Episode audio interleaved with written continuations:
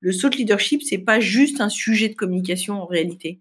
C'est un sujet dont le dirigeant décide de s'emparer parce qu'il considère que porter un combat qui va être un combat d'utilité sociale va euh, être euh, profitable au sens le plus noble du terme euh, à son entreprise et à la société.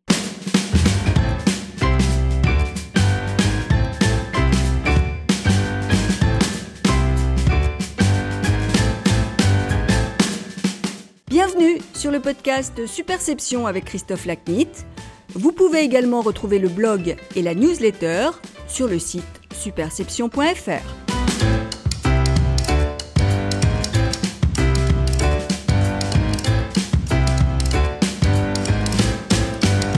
Bonjour, je suis ravi de vous retrouver pour ce nouvel épisode du podcast Superception. Aujourd'hui, mon invité est Julie Espaliou, patronne de l'agence de relations publiques et réputation Babylone. Notre conversation traite du saut leadership, Julie commente notamment son parcours, la proposition de valeur de Babylone, ses principes de management dans son premier rôle de dirigeante, le rôle du saut leadership dans l'identité et la communication d'une entreprise, l'importance de porter des combats pour faire vivre son saut leadership, la place des contenus et des communautés dans l'efficacité d'un programme de saut leadership, les marques dont le saut leadership l'inspire le plus, et les enjeux sociétaux et humains des soins palliatifs.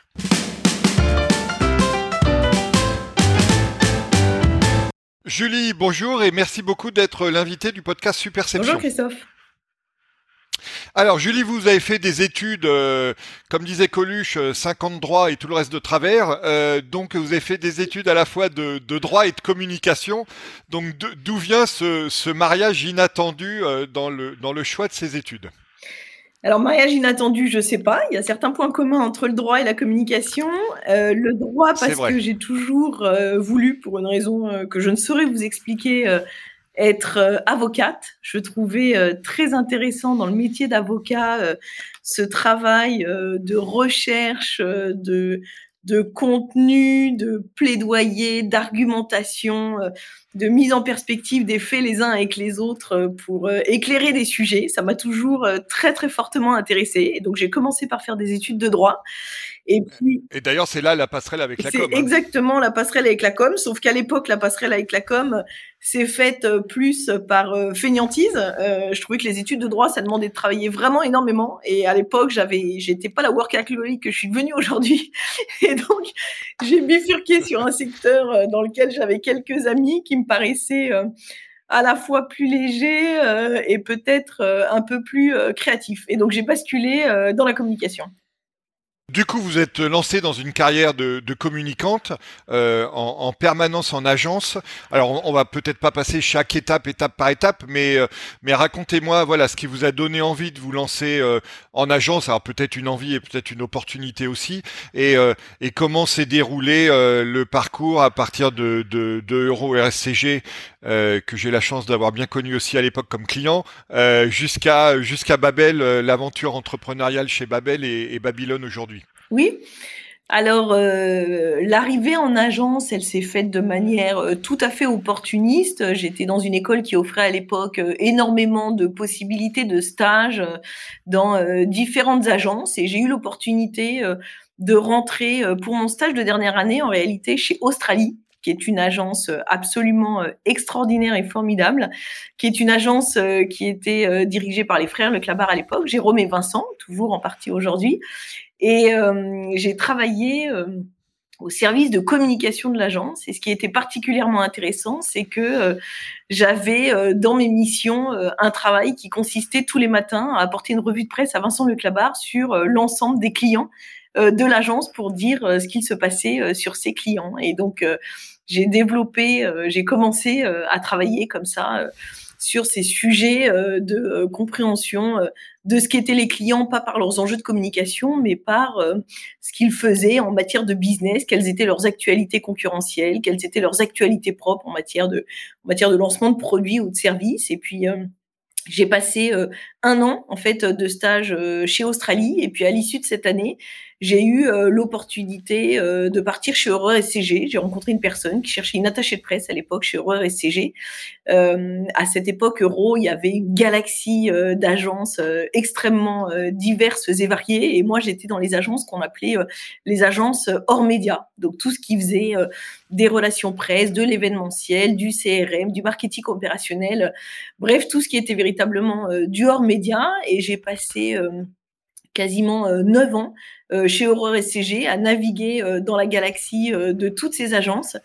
Et j'ai eu la chance ou l'opportunité, je sais pas, parfois on saisit sa chance et c'est comme ça qu'elle vient, de travailler sur des clients. D'ailleurs, ça a été le cas tout au long de ma carrière, sur des clients qui ont été assez structurants à la fois par la nature des dirigeants euh, qui euh, étaient à la tête de ces entreprises et à la fois par euh, les enjeux de ces entreprises sur leur marché, notamment chez Euro RSCG à l'époque. J'ai travaillé pour The Bank. Je ne sais pas si vous vous souvenez de cette première hyperbanque en ligne. C'était dans les années 99 et c'était la première banque en ligne avant les banques. Et donc avec euh, ben, un patron à l'époque, hein, qui était euh, Olivier de Montetti, l'ancien patron de Fimatex, et qui avait décidé de créer la première banque en ligne. Et donc j'ai travaillé euh, avec les équipes de Sales Machine à l'époque à travailler sur le positionnement de cette banque, comment est-ce qu'on allait affronter les banques traditionnelles, comment on allait affronter les lobbies bancaires pour réussir à avoir un agrément qui nous permettait de saisir le marché. Et donc j'ai eu comme ça des clients qui ont été structurants et qui ont développé à la fois mon approche et mon expertise sur la communication et qui m'ont frotté assez rapidement à des types de dirigeants, euh, d'abord euh, souvent engagés dans leurs entreprises et puis euh, souvent portés par les combats qu'ils menaient dans le cadre de leur entreprise. Donc j'ai passé ces neuf années chez Orange SCG à naviguer sur différents types de clients jusqu'à terminé chez Horaire SCG euh, Corporate, où j'ai passé euh, un an dans cette agence. Euh, j'étais à l'époque responsable d'un pôle de relations presse, on va dire produits. Je travaillais principalement pour du Ferrero, pour du Danone, pour du voyage SNCF, des clients finalement très grand public, donc de la communication très produit.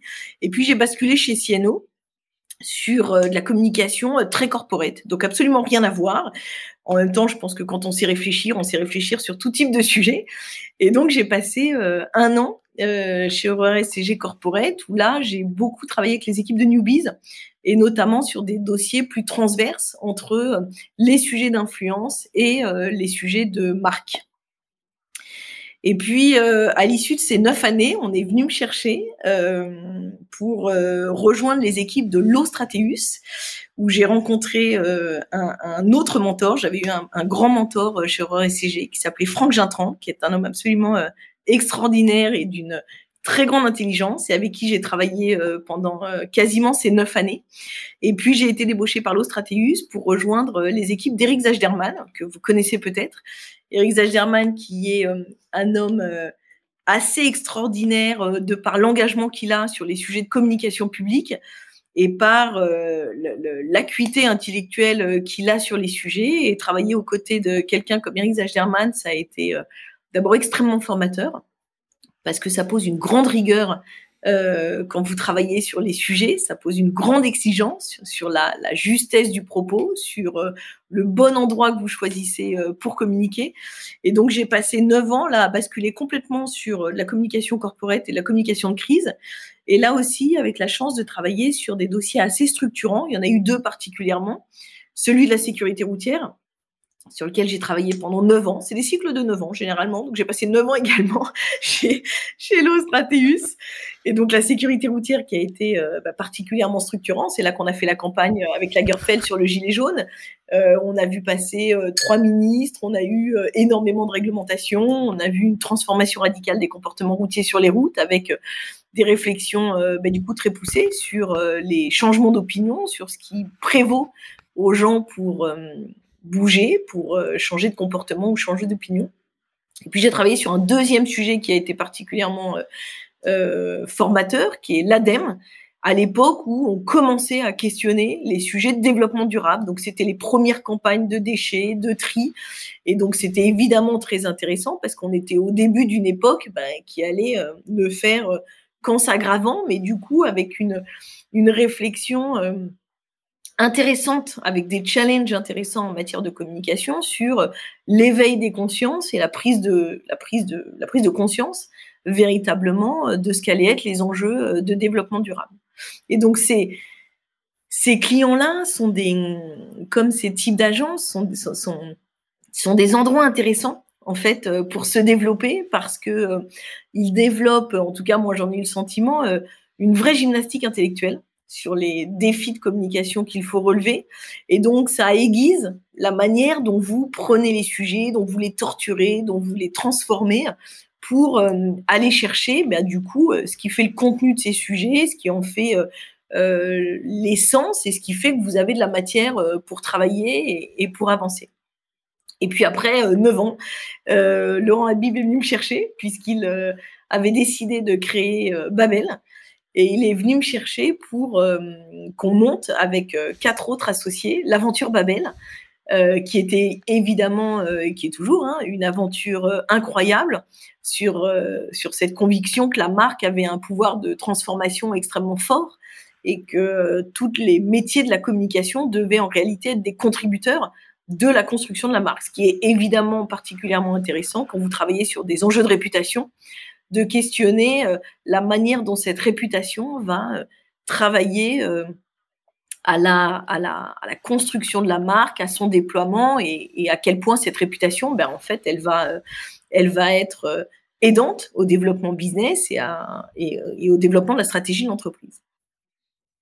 Alors, je signale pour nos bien-aimés auditeurs que ceux qui veulent en savoir plus sur l'aventure Babel peuvent se référer euh, à l'épisode 64. J'étais en train de regarder à quel épisode j'avais accueilli Laurent euh, au micro. Euh, voilà, ce qu'on a fait l'épisode 64, donc avec avec Laurent Habib. Et évidemment, on a parlé de l'aventure entrepreneuriale que, que représentait et de la prise de risque que représentait la, la création de Babel et, et le succès qui s'en est suivi. Absolument, absolument. C'était un, euh, euh, une grande effervescence, la création de Babel. Et, c'est ce qui était euh, également très intéressant, c'est qu'au démarrage de Babel, on était donc cinq associés, et puis on avait racheté ces deux agences, hein, qui étaient l'IARIS et Plan Créatif, et il y avait une grande émulation, une grande effervescence, parce que bah, parce qu'on avait une, une, forte hybridation de nos réflexions, puisque on démarrait à la fois avec euh, l'ambition de créer une grande agence euh, qui est Babel, euh, sur la base de deux agences existantes, avec un enjeu qui était de créer une nouvelle culture d'agence, puisqu'en même temps, on a recruté énormément de monde dès le démarrage de l'agence pour bien construire ce qu'est cette agence Babel. Je, je, crois que quand on a fait l'épisode avec Laurent, vous étiez à peu près une centaine. Je ne sais pas combien vous êtes maintenant chez, chez Babel. Alors en plus, Babylone est sorti entre temps. Donc, euh, Absolument. Euh, enfin, il est sorti en allant pas très loin. On est 170 chez Babel aujourd'hui. Ouais, voilà, donc ça représente bien la, la, croissance euh, continue euh, de, cette agence. Alors du coup, passons à Babylone, euh, Julie. Donc pourquoi avoir créé Babylone plutôt que de rester une compétence et un département intégré au sein de, de Babel? Alors, j'ai envie de dire à la fois pour une raison très triviale, qui est que nous sommes sur un marché qui est le marché de l'influence, qui est un marché qui est en croissance depuis déjà euh, de très nombreuses années, avec des variations assez faibles en fait d'une année sur l'autre, euh, et qui est un marché en fait euh, qui continue de se développer, alors qu'il s'est beaucoup développé sous l'influence du social media, de l'activation influenceur, du community management, de la gestion de réputation des dirigeants. Et puis un marché qui s'est développé aussi très fortement par la communication de crise. Et Dieu sait qu'on traverse un certain nombre de crises depuis déjà pas mal d'années. Et donc, trivialement, euh, on a une activité euh, justement par le biais de ce département qui fonctionnait euh, plutôt très bien, qui fonctionnait bien parce que on avait un positionnement avec Babel sur la marque qui était différenciant sur le marché, et puis parce que on a, je crois, des équipes solides qui apportaient un niveau de satisfaction aux clients qui fait que on est parvenu à gagner un certain nombre de clients et à les garder, à les fidéliser, ce qui nous a permis de gérer la croissance depuis maintenant presque dix ans.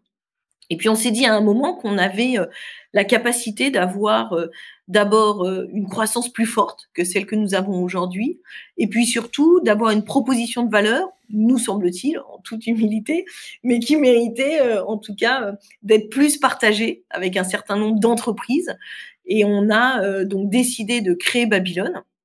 Et donc on est passé d'une logique de département à une logique d'agence. Alors évidemment, ça change tout, hein, passer un département à une agence, puisque quand vous êtes sur un département, vous êtes dans une logique de développement et de pilotage de clients, donc vous gérez l'inbiz et le newbiz, mais c'est euh, sensiblement euh, le cœur de votre activité.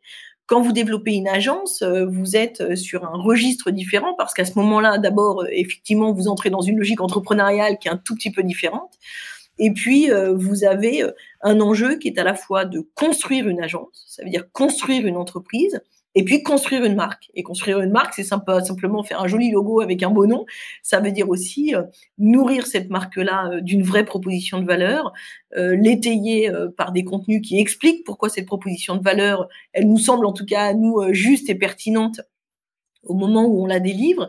Et donc, c'est un, un, enjeu très différent en termes d'activité et évidemment en termes aussi d'ambition et de développement sur le marché. Alors Julie, c'est le, c'est le, le moment euh, publicitaire. Donc, euh, quel, est, quel est le pitch de Babylone et qu'est-ce qui vous distingue euh, à vos yeux sur le marché? Alors, moi, ce qui m'intéressait chez Babylone, d'abord, c'est de travailler sur les enjeux de réputation. Alors, c'est intéressant parce que j'ai discuté avec pas mal de DIRCOM qui me disaient, oh là là, réputation, ce mot, c'est vieux, c'est ringard, jamais on ne parle de réputation. Moi, je crois férocement à la position inverse je crois que jamais la réputation n'a été un sujet euh, plus d'époque euh, et plus contemporain, parce que euh, quand on questionne les enjeux de réputation, on ne questionne pas, à l'inverse de ce qui se fait dans beaucoup d'agences, le canal par lequel vous allez communiquer vos messages. Et que le sujet de la réputation, c'est d'abord questionner à quel endroit je veux que soit positionnée cette réputation, comment je veux être compris comment je veux être entendu, à quel item d'image je veux être associé. Et euh, c'est d'abord ça qui prévaut, c'est de savoir quel type en fait de réputation j'ai envie qu'on fasse, comment est-ce que j'ai envie que les autres parlent de moi. Et je vais essayer, euh, en quelque sorte, bah, d'influencer à minima ce que les autres comprennent de moi et donc ce que les autres vont pouvoir dire de moi. Donc je pense que les enjeux de réputation, ils sont non seulement très importants, mais ils posent une manière tout à fait différente de réfléchir que derrière, ça passe par un canal qui est celui des relations presse, de la crise, des réseaux sociaux, d'un bouquin de dirigeant, d'un événement d'influence, j'ai envie de dire peu importe. Le terrain de jeu, c'est celui que voudra bien me donner le client. Mais en revanche, la gymnastique intellectuelle, elle se joue sur euh, l'objectif euh, de réputation que je souhaite et comment cette réputation, elle va être l'objet de ma relation avec mes parties prenantes. Et puis, il y a un deuxième élément qui est complètement corollaire à celui-ci, qui est euh, celui du saut leadership. Alors le saut leadership, qui est une expression euh, dont on va parler parce que ça va être le cœur de notre conversation. Exactement, euh, qui est une expression euh, qui n'est pas forcément euh, très connue ou très comprise. Moi, ce que je trouve particulièrement intéressant dans le saut leadership, c'est pour une entreprise et plus spécifiquement pour un dirigeant, la capacité à développer un leadership de pensée sur un sujet sur lequel il va faire autorité et qui va faire bouger les lignes sur euh, l'objet euh, de ce leadership. Alors, les exemples de ce leadership, je pourrais vous en donner 50. Le plus emblématique et celui avec lequel on travaille depuis maintenant euh, bientôt 10 ans, c'est évidemment Michel-Édouard Leclerc sur le pouvoir d'achat, mais au-delà du pouvoir d'achat, sur l'idée de rendre accessible la consommation à tous, et ça par les prix bas, je l'ai malheureusement pas inventé euh, ce saut leadership. Il l'a fait 33 euh, ans avant moi et son père avant lui. Mais c'est un saut leadership qui est extrêmement intéressant puisque il, perdure depuis plus de 35 ans maintenant. Il est au cœur fondamentalement de la stratégie de l'entreprise Leclerc. Donc il, il, il, irrigue, il est enraciné dans ce qu'est euh, la stratégie, la vision, euh, l'organisation, la culture de Leclerc. Et on voit, en tout cas, euh, ça me paraît assez évident, de comprendre à quel point ce saut leadership, il est à la fois un facteur identitaire de la marque qui est extrêmement puissant, un facteur de préférence de marque, et c'est ça qui est intéressant euh, pour nous aujourd'hui, c'est que c'est un facteur de préférence de marque qui devient déterminant, et évidemment un facteur d'amplification des stratégies euh, de communication, qu'elles soient médiatiques ou autres, puisqu'on voit bien que ce combat n'a de sens que D'abord parce qu'il a un système de preuves solide qui tient derrière et que parce que je suis en capacité de nourrir ce combat régulièrement au fur et à mesure des années avec ce que sont les enjeux économiques, politiques et sociétaux, mais qu'il a toujours une réalité et un impact euh, qui est euh, extrêmement prégnant. Et donc, moi, j'ai voulu, euh, avec les enjeux de réputation, travailler aussi une proposition de valeur plus spécifiquement sur les enjeux de ce leadership, parce que je pense qu'aujourd'hui, à l'heure du questionnement de l'utilité sociale des entreprises, porter un combat, eh euh, c'est un facteur euh, réputationnel euh, que je pense extrêmement puissant. Alors, on va en reparler d'ailleurs de, tous ces enjeux. Euh, Julie, donc j'ai vu que vous aviez gagné il y a quelque temps euh, le compte Microsoft France, maison euh, chère à mon cœur. quels sont les, autres grands clients que, que vous pouvez citer pour parfaire la présentation de l'agence? Alors Microsoft, oui, effectivement, on travaille depuis euh, maintenant euh, huit mois avec eux. On est très fiers, on est très content de travailler sur ces sujets-là, et notamment parce que la question de la tech, euh, elle est, elle est au cœur de toutes les actualités politiques, économiques, sociales, financières donc c'est, on est dans le cœur du réacteur. J'ai envie de dire, c'est ce qui est particulièrement intéressant mais changeant hein, aussi euh, sur Microsoft.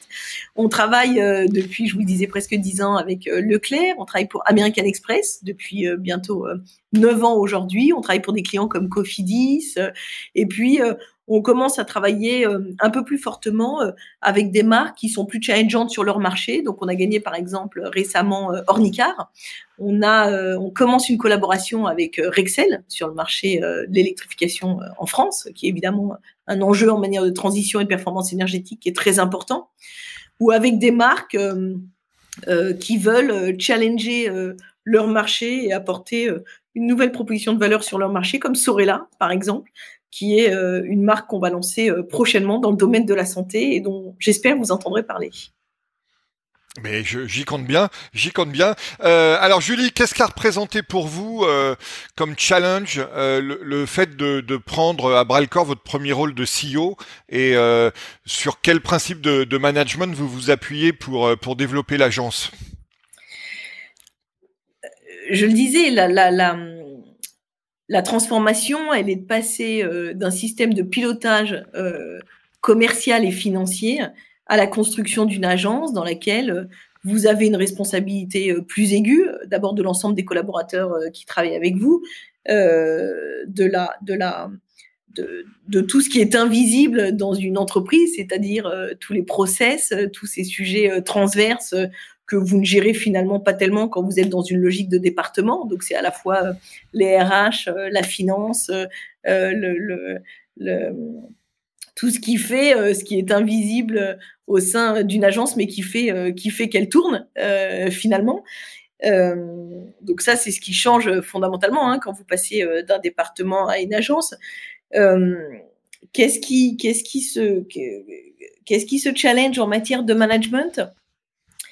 Euh, alors moi, je dirais en fait qu'en termes de management, euh, d'abord j'ai deux critères qui prévalent au risque de paraître extrêmement sévère. C'est l'exigence et la rigueur. Moi, je suis euh, quelqu'un d'extrêmement exigeant. Exigeant dans le sens où d'abord j'ai été éduquée au mantra de quand on veut, on peut. Et quand on veut, on peut. Ça vous pousse euh, à essayer de vous dépasser à chaque fois que vous en avez l'occasion et, et, à ne pas se satisfaire de ce que vous avez. Et c'est vrai que je suis dans une logique managériale, et mes équipes en parleraient mieux que moi, mais qui est effectivement d'essayer euh, de toujours pousser les équipes à ne pas s'arrêter à leur première idée, à challenger leur réflexion, à mettre de la finesse euh, intellectuelle dans ce qui, dans ce qui dans ce qui est posé, que ce soit dans l'idée, que ce soit dans le dispositif, d'être audacieux dans ce que l'on peut proposer parce que euh, j'ai horreur du ventre mou, de ce qui fait euh, la satisfaction de tout le monde. Et moi, je pense que quand on est dans l'unanimité, ça veut dire qu'on est un peu dans le consensus tout mou et du coup, euh, pas toujours très saillant et pas toujours très sharp, comme on pourrait dire. Et donc, euh, j'ai euh, effectivement, en matière de management, euh, j'espère ne pas être intransigeante, mais en tout cas, beaucoup d'exigences et de rigueur. mais évidemment, tout ça se fait dans un environnement qui est toujours un environnement collectif. Moi, je pense qu'on travaille dans des métiers qui sont certes des métiers d'idées, mais qui sont des métiers dans lesquels l'émulation collective, l'hybridation de pensée, quand on a des expertises différentes, des niveaux de seniorité différents, l'hybridation, c'est vraiment un mode de pensée que je trouve intéressant parce que vous confrontez des sujets, des idées, des manières d'approcher un sujet qui font souvent la force des grandes idées. Donc, ce qui prévaut, ce qui prévaut à mon management, ce sont à peu près ces quelques principes-là. Par ailleurs, Julie, je, sais que vous vous intéressez beaucoup aux enjeux d'inclusion intergénérationnelle et, de conditions des seniors. On, y reviendra d'ailleurs dans la, question d'actualité euh, en fin de, conversation. Mais euh, avant d'en arriver là, je voulais savoir d'où vous venez euh, cet intérêt et cette attention particulière et comment elle se traduit dans votre activité pro et ou perso au quotidien. Alors, elle se traduit pas forcément euh, dans, mon, environnement professionnel, même si j'adorerais bosser euh, pour de grands, pour les, pour, ces grands, ces grandes entreprises euh, qui travaillent sur la condition des seniors. Elle, me vient d'abord d'expériences personnelles, pas forcément très heureuses. donc, la confrontation à la vieillesse, la confrontation à la perte de conscience, la confrontation à la gestion des soins palliatifs, euh, c'est des expériences personnelles qui m'ont particulièrement marqué. Et c'est des sujets qui me tiennent à cœur, d'abord parce que, à l'instar de ce que je vous disais sur euh, le fait de devenir avocate, je ne sais pas pourquoi, j'ai toujours aimé beaucoup euh, être avec des seniors. c'est quelque chose que je trouve d'extrêmement plaisant, d'abord parce que c'est très apprenant, et puis parce que je trouve qu'on a un vrai défaut euh, de considération, pour le dire plus sérieusement, euh, un vrai défaut de considération euh, de ce qu'on appelle les seniors aujourd'hui. Avant d'être des seniors, c'est des parents, c'est des grands-parents, c'est des oncles, des grands-oncles, des grandes-tantes, c'est des gens de votre famille. et je pense qu'on a un vrai sujet aujourd'hui, et c'est notamment ce qui fait de l'objet de la réflexion sur la loi qui encadrerait les seniors et de la loi sur les, soins palliatifs, qui est de de questionner en fait la considération qu'on a à l'égard de nos aînés et à la place qu'on décide de leur octroyer euh, dans la société. Et la place qu'on décide de leur octroyer, euh, c'est pas simplement de bien vieillir, c'est juste de continuer à vivre en fait, de vivre euh, même quand on est vieux, même quand on est senior, même quand on est dépendant. tant qu'on est en vie, on est en vie en fait. Et je trouve qu'il y a une réflexion qui est une réflexion à la fois sociétale, bien sûr, mais quasi philosophique, qui est euh, comment est-ce qu'on décide de redonner une place, qui est une place euh, euh, entière, à ces seniors dans la société qui est la nôtre aujourd'hui. Et je trouve que c'est un enjeu qui est un enjeu majeur et pas simplement un enjeu d'organisation juridique, d'organisation économique, mais un véritable enjeu de société du rapport qu'on a à l'autre et particulièrement à ces populations-là. Eh ben écoutez, euh, on, ne peut qu'être d'accord et encore une fois, on y reviendra euh, en, conclusion. Euh, on va passer au thème euh, central de notre conversation qui est donc le, le saut leadership. Euh, alors moi j'aime bien toujours commencer avec les fondamentaux. Donc euh, première question élémentaire, comment vous positionnez le, le saut leadership un peu dans, dans l'éventail des, des activités de com d'une d'une marque? Voilà et comment vous positionnez à la fois sa singularité et sa complémentarité avec avec les autres activités de communication à la disposition des marques et, des DIRCOM le thought leadership, c'est un, c'est un sujet qui est un sujet euh, naturellement, pour moi, placé euh, très haut euh, dans l'entreprise. Le thought leadership, c'est pas juste un sujet de communication en réalité. C'est un sujet dont le dirigeant décide de s'emparer parce qu'il considère que porter un combat qui va être un combat d'utilité sociale va être profitable au sens le plus noble du terme à son entreprise et à la société. Donc, euh, décider de porter ce combat, euh, c'est euh, un choix souvent du dirigeant, poussé par le dire comme s'il en est, mais qui est à un moment un choix du dirigeant de, de prendre un sujet, de faire sien ce sujet-là. Alors après, il y a toute une série de conditions hein, et de modalités pour que le leadership soit éligible, si je puis dire. Mais c'est d'avoir un choix de combat dont on considère qu'il va faire bouger les lignes et dont on considère qu'il va être un, un, apport de progrès à la société et sur lequel l'entreprise est parfaitement légitime. Donc c'est à la fois bien sûr un sujet de communication, mais si ça n'est qu'un sujet de communication, alors le risque est qu'il est que euh, le saut leadership soit un peu superficiel, un peu marketé et pas véritablement complètement enraciné, comme je le disais tout à l'heure, dans l'organisation, dans, dans l'identité et dans la culture de l'entreprise. Et ça, c'est un des premiers éléments fondamentaux euh, du saut leadership, c'est que c'est d'abord un choix. Et si c'est un choix, c'est un choix conscient et volontaire de vouloir faire avancer quelque chose. Oui, et c'est un choix dont la pertinence ne se traduit en fait qu'au-delà de la com. Exactement. Parce que c'est là qu'on trouve les Exactement. Si on est exclusivement sur le registre euh, euh et de, de, de, la com au sens euh, superficiel du terme, c'est-à-dire que si je ne suis que dans un effet de manche parce que euh, à ce moment-là, ça fait bien de parler de ce sujet-là, ça n'a absolument strictement aucun intérêt. Le principe même du thought leadership, c'est que ce soit durable. Un saut de leadership, il n'est pas là pour un an, il n'est pas là pour deux ans, il est là pour construire et faire avancer les choses. Encore une fois, le saut de leadership, il est à la convergence de euh, la légitimité de l'entreprise et de l'utilité sociale qu'elle va apporter à la société. L'utilité sociale, si je remonte le fil, euh, c'est euh, la raison d'être, c'est la loi Pacte, donc c'est pas du flanc. Euh, c'est pas euh, encore une fois un effet marketing pour euh, avoir euh, une petite visibilité à un moment donné euh, sur son marché. C'est quelque chose de profond et c'est d'ailleurs pour ça que le saut leadership, il est, il est, il est pertinent quand il est très identitaire. C'est pas la danseuse du président le saut leadership. Il faut qu'il soit inscrit dans l'endroit où l'entreprise est légitime, l'endroit où elle pense qu'elle va pouvoir apporter quelque chose, l'endroit où elle pense que elle va apporter une contribution qui va faire bouger quelque chose. Le saut leadership qui n'a pas d'impact, c'est pas du saut leadership. J'en donne un exemple intéressant d'un travail, euh, si vous le permettez, qu'on a fait euh, l'année dernière avec euh, Bouygues Télécom, qui a une fondation depuis maintenant 15 ans, qui travaille en soutien au monde associatif et qui avait la volonté d'entrecroiser le travail de la fondation et le travail de la marque en se disant il y a peut-être quelque chose de plus, grand, de plus fort, de plus important à faire avec le monde associatif. Et on a mené avec eux une réflexion, euh, moi que j'ai trouvé particulièrement intéressante, parce que justement, on était dans une réflexion qui était au croisement de la com corporate, de la fondation, de la communication de la marque, donc vraiment du cœur du réacteur de Bouygues Télécom en questionnant, eh bien finalement, euh, quelle allait être l'utilité de Bouygues Télécom s'il décidait de s'engager plus avant dans le monde associatif.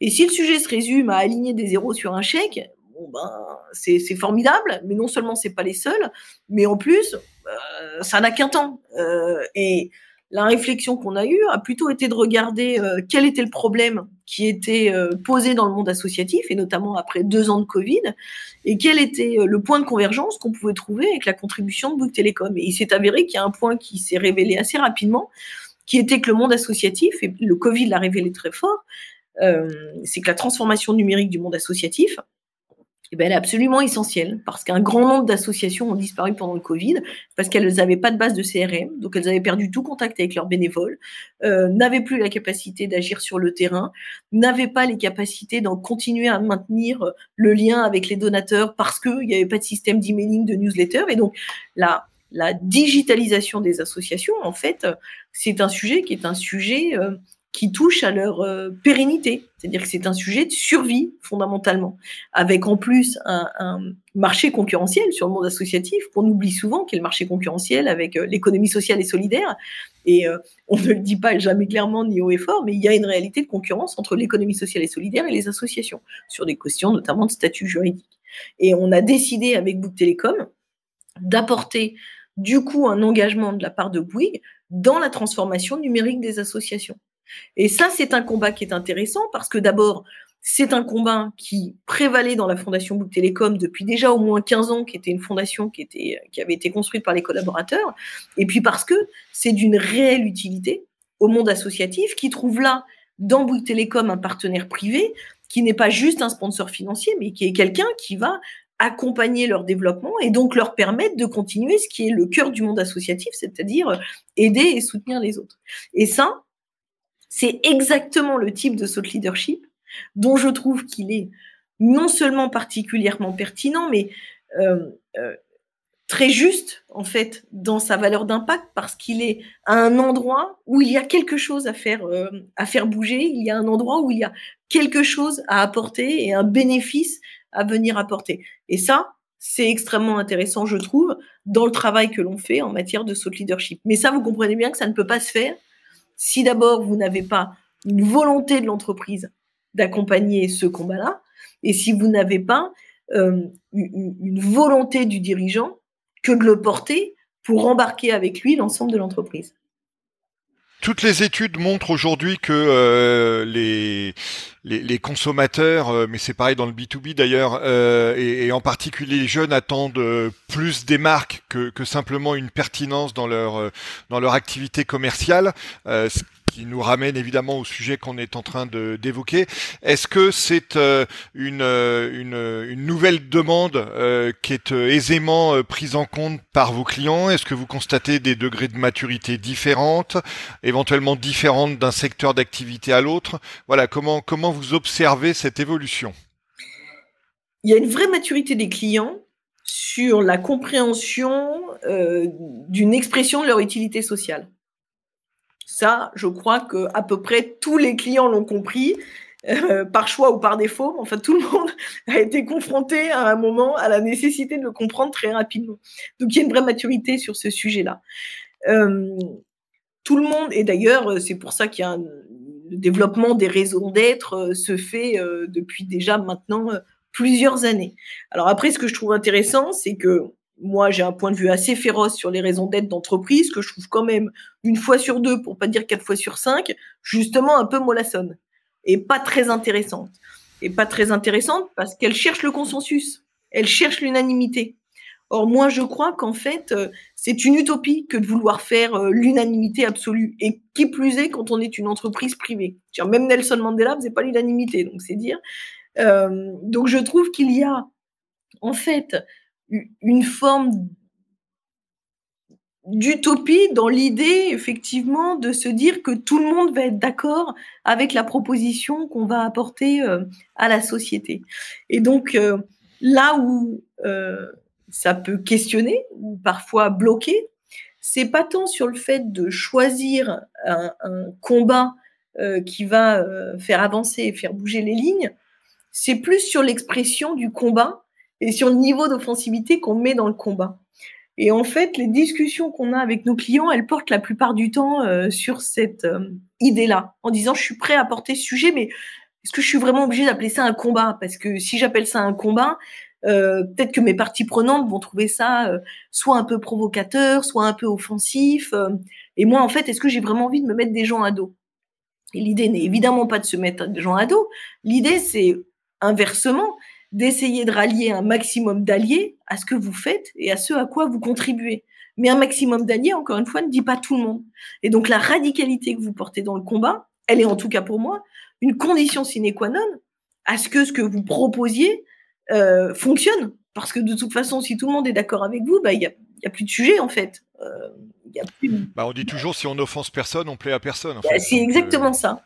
Et donc le point de le point le, point de questionnement, le point d'échange, le point de, discussion avec les clients, elle se fait la plupart du temps sur cette expression du mot combat et sur à quel niveau on va être ou pas offensif dans notre expression.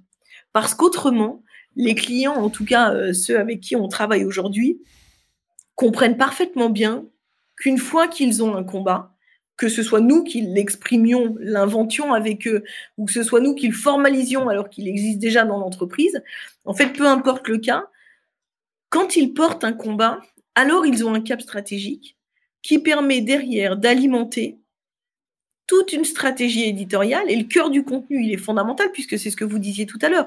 C'est que si ça n'est pas étayé par un système de preuves et si je ne peux pas venir expliquer quel est ce système de preuves, alors je suis un peu creux et un peu vide. Et ça, les clients. en fait, je suis vachement déceptif d'ailleurs, parce que à la limite, je fais des promesses qui ne sont derrière pas concrétisées, et à commencer par les salariés euh, de l'entreprise. Euh, oui, je suis super déceptif, et, et je rejoins Julie ce que vous disiez sur les sur la raison d'être, parce que moi, je compare la raison d'être à ce que j'ai connu il y a il y a il y a 20-25 ans sur les valeurs, où toutes les entreprises faisaient des valeurs pour faire des magnifiques posters dans les salles de réunion, et où euh, neuf je, je, trouve que vous êtes encore gentil à dire 4 sur 5, où neuf entreprises sur 10 n'appliquaient pas la moindre des valeurs qu'elle mettait sur les murs de réunion. Et, on a euh, depuis effectivement la loi Pacte, on a à peu près le même processus avec la raison d'être, euh, où la raison, il faut avoir la plus belle raison d'être possible. Et en fait, la raison d'être n'est pas du tout vécue au quotidien par les parties prenantes, à commencer par les collaborateurs. Et donc en fait, c'est un effet boomerang déceptif et, euh, on revient toujours à ce problème de. Exactement. Et souvent d'ailleurs, les raisons d'être sont des raisons d'être de catégorie. C'est-à-dire qu'en fait, tous les acteurs du marché pourraient avoir la même raison d'être. Or, euh, ah, mais, mais, même de temps en temps, euh, transsecteur. Ou, ou, parfois transsecteur, ça, ça arrive aussi souvent. mais euh, je, je, prends l'exemple du combat euh, d'IKEA, qu'on n'a pas forcément euh, immédiatement en tête, mais IKEA, leur proposition de valeur, elle, elle n'est jamais que le design accessible à tous. Mais, mais quel combat incroyable que de proposer le design accessible à tous. Alors, ils le traduisent aujourd'hui principalement dans une proposition qui est leur offre de produits, ils n'en ont pas fait un storytelling qui pourrait venir nourrir la marque. Alors c'est fait quand on parle des archis qui travaillent sur les différents produits, mais c'est vrai que ça passe principalement par la communication euh, commerciale et par le produit en lui-même. Mais je trouve que c'est une, un combat qui est en fait assez extraordinaire, le design accessible à tous. Et après, évidemment que tout le monde n'est pas d'accord sur le sujet. Est-ce qu'on considère qu'IKEA, c'est du design? On en aurait un sacré paquet qui considérerait que non. Mais pour autant, je trouve que c'est une idée qui est euh, à la fois très haute et en même temps extrêmement extrêmement pragmatique. Et c'est ça que je trouve intéressant aussi euh, dans le combat, c'est que ça fait avancer évidemment l'entreprise, mais ça fait avancer aussi l'entreprise dans son environnement. Alors justement, ça pose une question euh, qui me semble intéressante, Julie, par rapport à ça, c'est la liaison entre le saut de leadership et l'activité commerciale. Alors, dans un cas comme Leclerc que vous évoquiez tout à l'heure, bah, l'une est consubstantielle à, l'autre, donc il n'y a, y a, pas de problème. Mais je suppose que vous avez des clients euh, qui doivent un peu se, tordre le, cerveau pour arriver à, conjuguer ou à combiner euh, leur activité commerciale avec euh, leur, leur activité de saut de leadership et de positionnement sociétal. Donc, comment, comment vous les aidez, comment vous travaillez avec eux dans ce domaine? Alors, si le combat est bien posé, il ne s'oppose pas, bien au contraire, à l'activité commerciale. Encore une fois, parce que si le combat est bien posé, eh bien alors, il est euh, d'abord un facteur d'identité euh, de l'entreprise. Donc, il est, euh, au cœur de ce qu'est l'entreprise, dans sa personnalité, dans son activité, dans ses enjeux. Donc, un combat qui est bien posé, euh, ce que je disais tout à l'heure, c'est que c'est pas la danseuse du président. Je décide pas d'aller sauver les dauphins euh, si je m'appelle Saint-Gobain. Ça n'a absolument aucun sens. Donc, euh, je fais le choix d'un combat sur lequel d'abord il faut que je sois légitime. Si je ne le suis pas, c'est que, c'est que ça n'est pas le bon combat en réalité. Et la première des discussions qu'on va avoir nous avec les clients, d'abord c'est de regarder est-ce qu'ils ont ou pas une raison d'être. Est-ce que, à côté de cette raison d'être, ils ont ou pas posé une plateforme de marque? Parce que le sujet, c'est pas d'empiler les PowerPoint qui ne vont servir à personne. Euh, ça, on saurait le faire très bien, mais ça n'a absolument aucun intérêt. Donc la question, c'est de se dire, est-ce que s'il y a une raison d'être, s'il y a une plateforme de marque, dans un monde idéal, les deux convergent? C'est pas souvent le cas, mais parfois ça arrive. Et à partir de là, soit je suis en fait dans une formalisation de cette plateforme ou de cette raison, dans un mode qui est un mode de combat, c'est-à-dire qui est un mode de voilà ce que je décide d'aller changer sur le marché, voilà ce que je décide d'aller faire bouger sur mon secteur d'activité. Donc ça n'est entre guillemets qu'une formalisation d'une idée qu'ils ont eue et qui est légitime à être posée, mais qui se traduit dans une expression qui est une expression plus volontariste, plus moteur. Et ça, c'est intéressant du coup pour l'entreprise.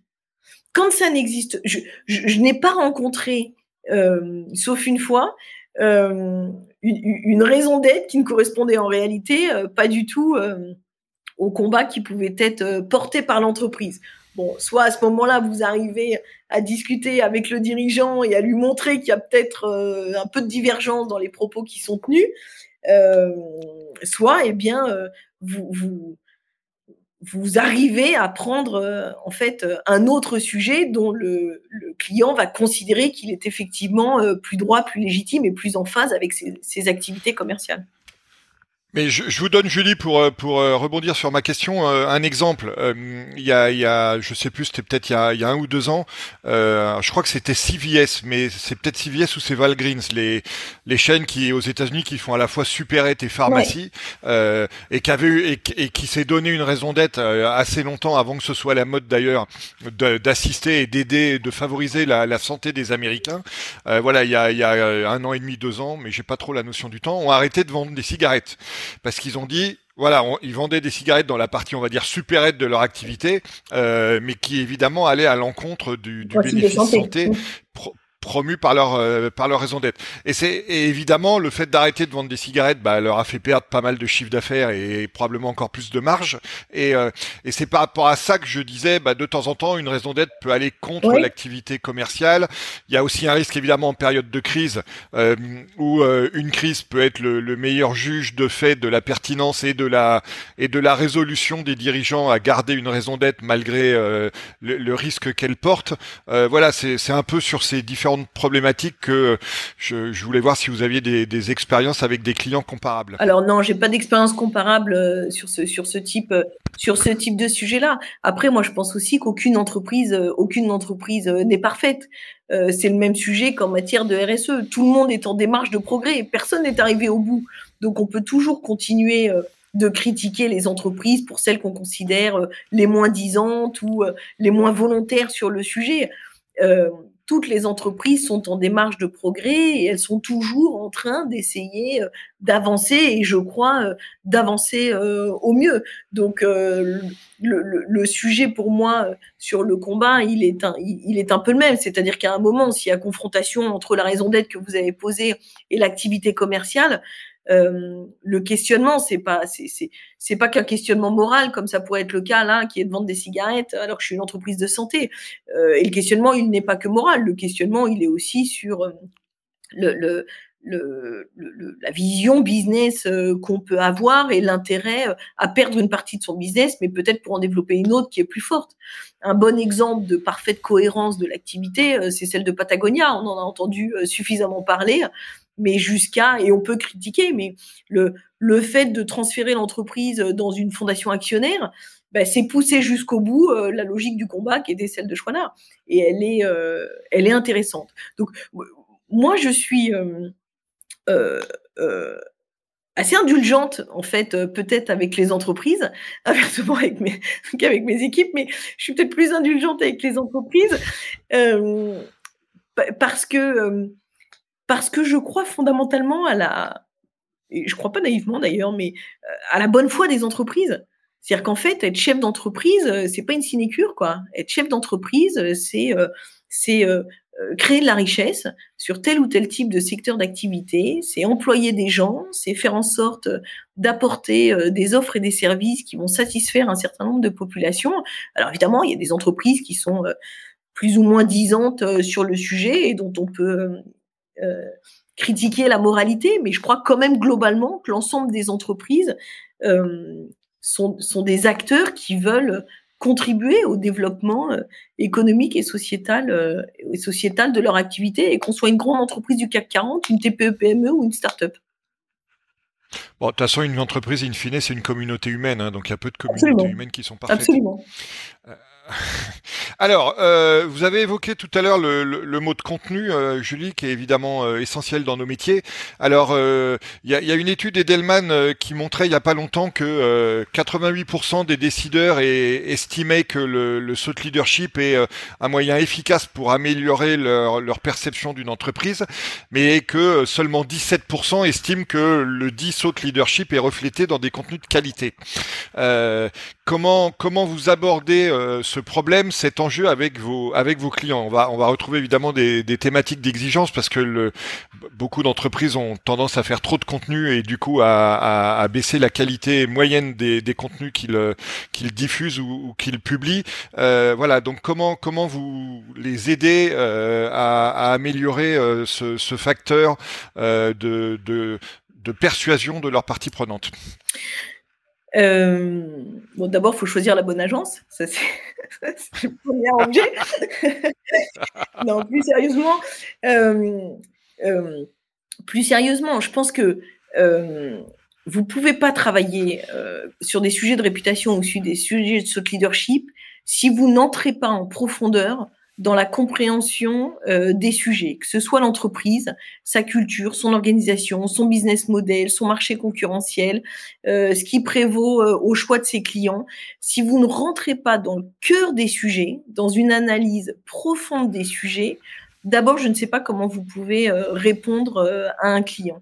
Et au-delà de cette compréhension, il y a aussi la compréhension de ce que comprennent les gens de ce que vous leur apportez, du rapport des gens à l'entreprise, du rapport des gens au sujet sur lequel vous travaillez, de la manière dont ils consomment euh, cette information. On, pourrait euh, rediscuter une autre fois euh, d'un sujet qui me tient aussi à cœur sur la manière dont fonctionne notre écosystème médiatique aujourd'hui, qui est dans une logique de droit de savoir. Hein, Véran a annoncé qu'ils allaient organiser les états généraux de l'information.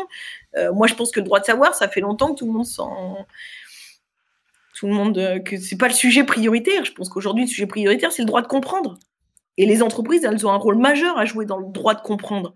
Et si les médias étaient un peu plus focalisés sur le droit de comprendre, on aurait peut-être un peu plus de granularité dans l'information et on aurait peut-être un peu moins de sujets superficiels dans toute l'information qui est partagée aujourd'hui avec les gens. Ça, on pourrait s'en refaire un sujet une autre fois, mais euh, c'est un vrai sujet intéressant. Mais pour revenir à la question du contenu, qui est pas très loin de celle-ci, euh, il faut aussi comprendre comment les gens appréhendent votre sujet, comment ils consomment l'information sur ce sujet-là. Et de fait, le travail que vous devez faire, c'est euh, de passer du message au sujet. C'est-à-dire qu'en fait, il faut trouver le point de convergence entre ce que vous, vous avez envie de raconter et ce qui intéresse les gens. Et c'est ce point de convergence qui fait qu'à un moment, vous êtes écouté, vous êtes entendu, vous êtes euh, apprécié, vous êtes peut-être préféré, mais c'est à ce point de convergence de contenu que ça se passe. Et c'est là, c'est là qu'est le terrain de jeu en fait.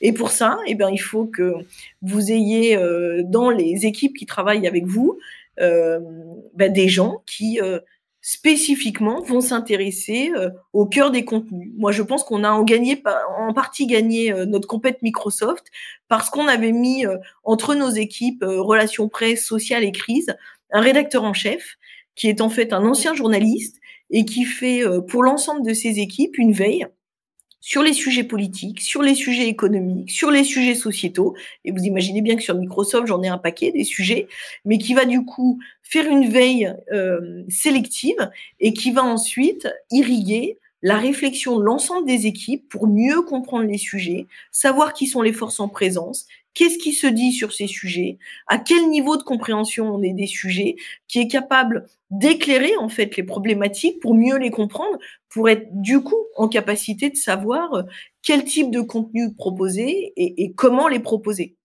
La question ensuite de la distribution des contenus, de leur format, de leurs canaux, c'est pas que c'est secondaire, c'est que c'est de la mécanique, c'est de la tuyauterie. Après, c'est c'est de l'expertise euh, par rapport aux cibles que vous cherchez à adresser. Alors justement, on va on va parler des cibles parce qu'on a parlé contenu. Il y a, une question, je pense, qui se pose aussi sur euh, la, relation des marques avec euh, leurs parties prenantes sur des sujets de, de saut leadership plutôt que sur des sujets commerciaux. Probablement, il y a une relation différente, euh, peut-être même une capacité à construire des communautés plus aisément autour de d'enjeux de, saut leadership que d'enjeux commerciaux. Voilà. Donc, comment vous quel regard vous portez sur ces dynamiques? Si je prends l'exemple d'un client avec lequel on travaille depuis euh, six ans maintenant, euh, Cofidis, le crédit à la consommation, si je m'arrête à une communication qui porte sur leurs produits, vous ne m'entendrez jamais. Parce que le crédit à la conso, tout le monde s'en fout.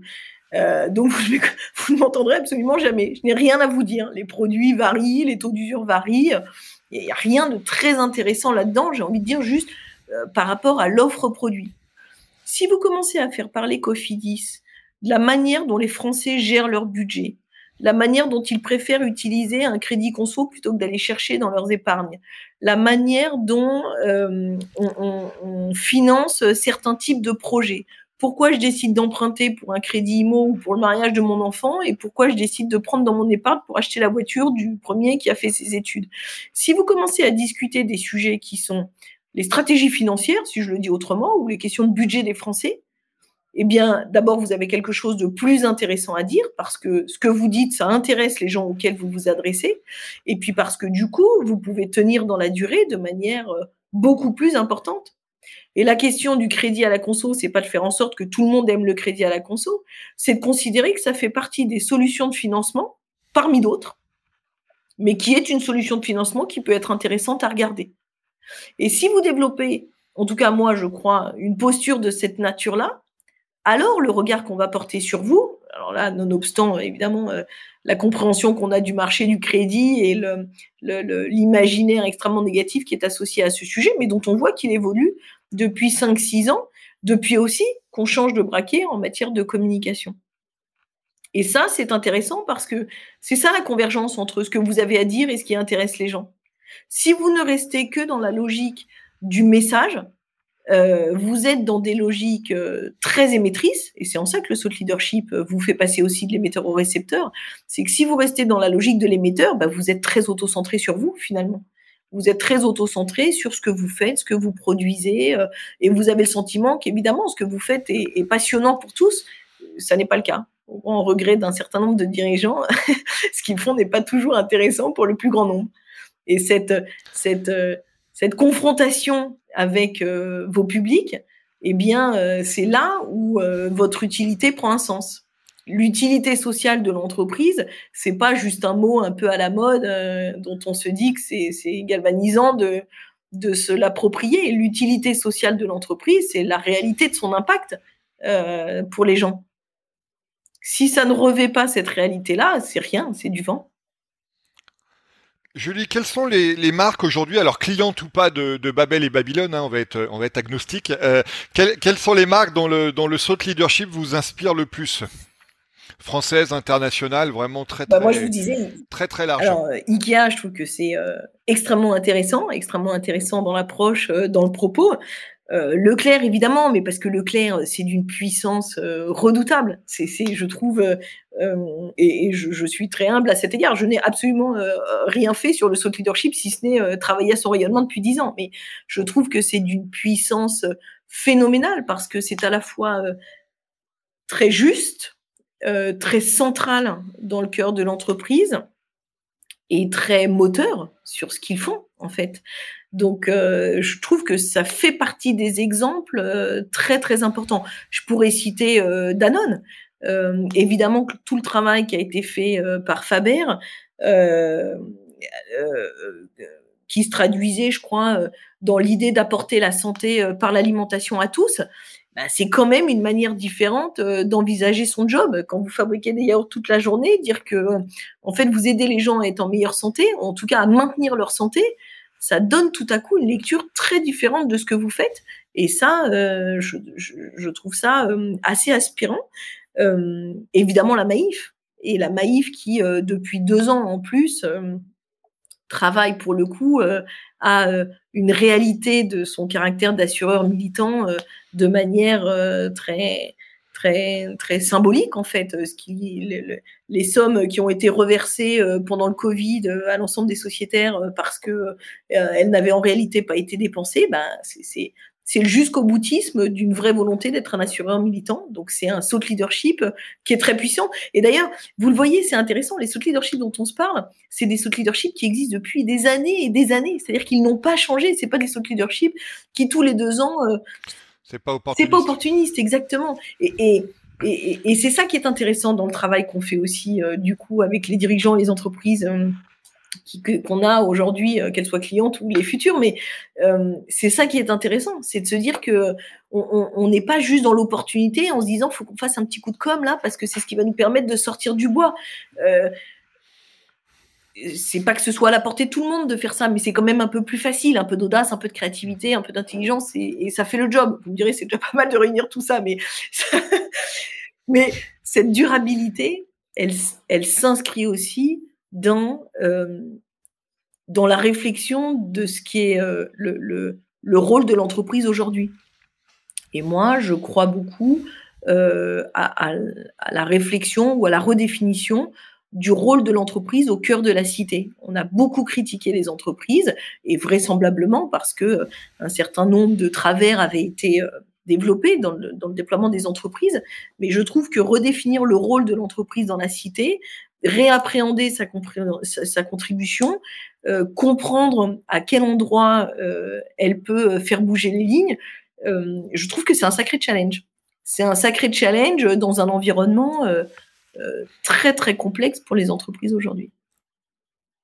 Alors on voit beaucoup d'évolutions euh, dans, dans, les sociétés, on voit beaucoup d'évolutions des attentes euh, des parties prenantes à l'égard des entreprises. On en a parlé à multiples reprises depuis qu'on converse ensemble. On voit beaucoup euh, d'évolutions euh, technologiques, d'évolutions des usages des, des, des, des, des gens aussi bien médiatiques que, que dans d'autres domaines. Est-ce que tout ça, à votre avis, va, va faire évoluer les pratiques en matière de, de saut leadership ou est-ce que tous les fondamentaux qu'on a, qu'on a, dont on a traité euh, font que, euh, voilà, vous voyez pas beaucoup de, tendances et d'évolution dans ce domaine dans les années à venir?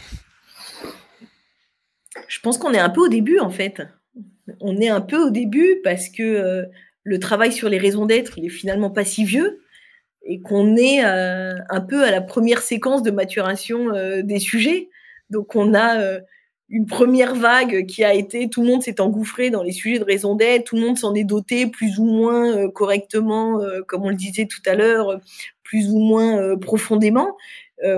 moi, je pense qu'il va y avoir encore une maturité des entreprises à cet égard. Elles vont se recentrer sur ce qu'elles savent faire, elles vont recentrer leurs contributions à l'endroit où elles sont les plus efficaces. Donc, j'ai plutôt le sentiment qu'on est au, au, au, début de l'histoire qu'un qu'à la fin avec déjà une transformation, euh, une transformation des pratiques. Heureusement d'ailleurs, heureusement. oui, peut-être. Euh, Julie, comme vous savez, le, le, chaque épisode du podcast Superception se termine avec une question d'actualité. Donc, dans, le cas de, ce qui vous intéresse et de ce dont on voulait parler ensemble, on, l'a déjà un peu défloré tout à l'heure. Euh, voilà, sur le, sujet de, la condition des seniors euh, et en particulier de, cette loi qui concerne notamment euh, les soins palliatifs. Donc, dites-nous, dites-nous en plus à ce sujet et voilà comment comment on peut faire avancer les choses dans ce domaine. Ben, ce que je trouve particulièrement intéressant dans les réflexions qui sont en cours euh, aujourd'hui, hein, il y a une convention citoyenne euh, sur les, soins palliatifs, c'est euh, de, questionner, encore une fois, le rôle, ou plus exactement la place, en fait, qu'on donne aux seniors dans notre société. Et c'est une réflexion qui est très importante parce que c'est une réflexion qui est d'abord une question de choix.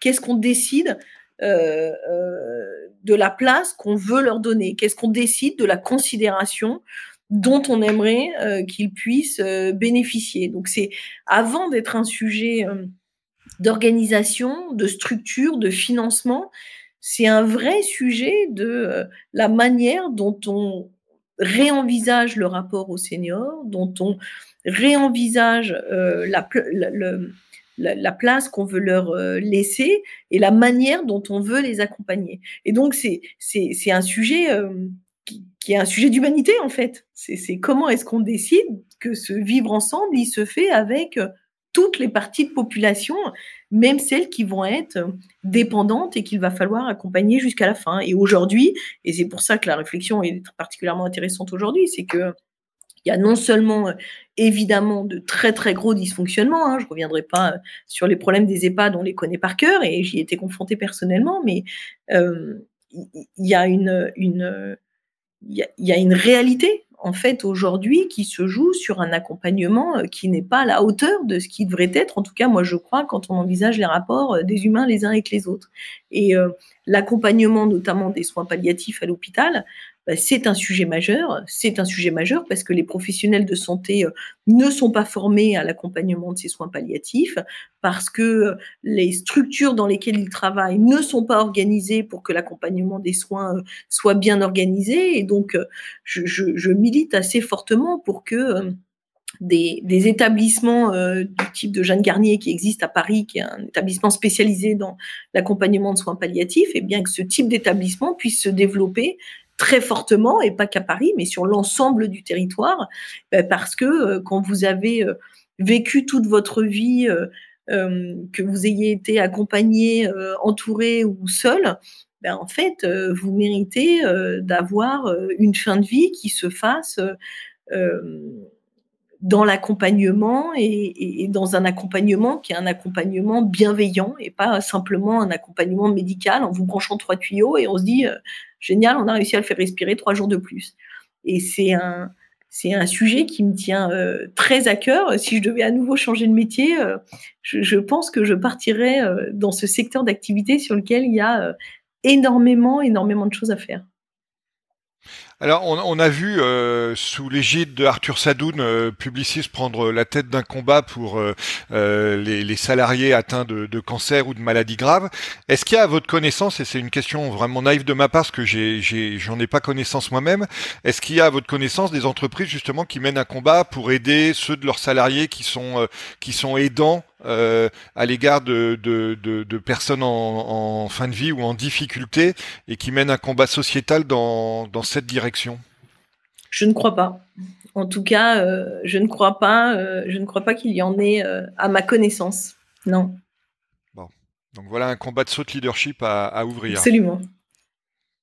Bon bah écoutez Julie, c'est sur cette perspective et donc cet appel euh, aux, volontaires euh, pour, euh, pour mener ce combat que qu'on va achever cette conversation, à laquelle je vous remercie beaucoup d'avoir participé. Ben, je vous remercie. Je vous remercie de nos échanges, c'était très intéressant. Merci d'avoir suivi cet épisode du podcast Superception. Vous pouvez également retrouver le blog et la newsletter sur le site superception.fr.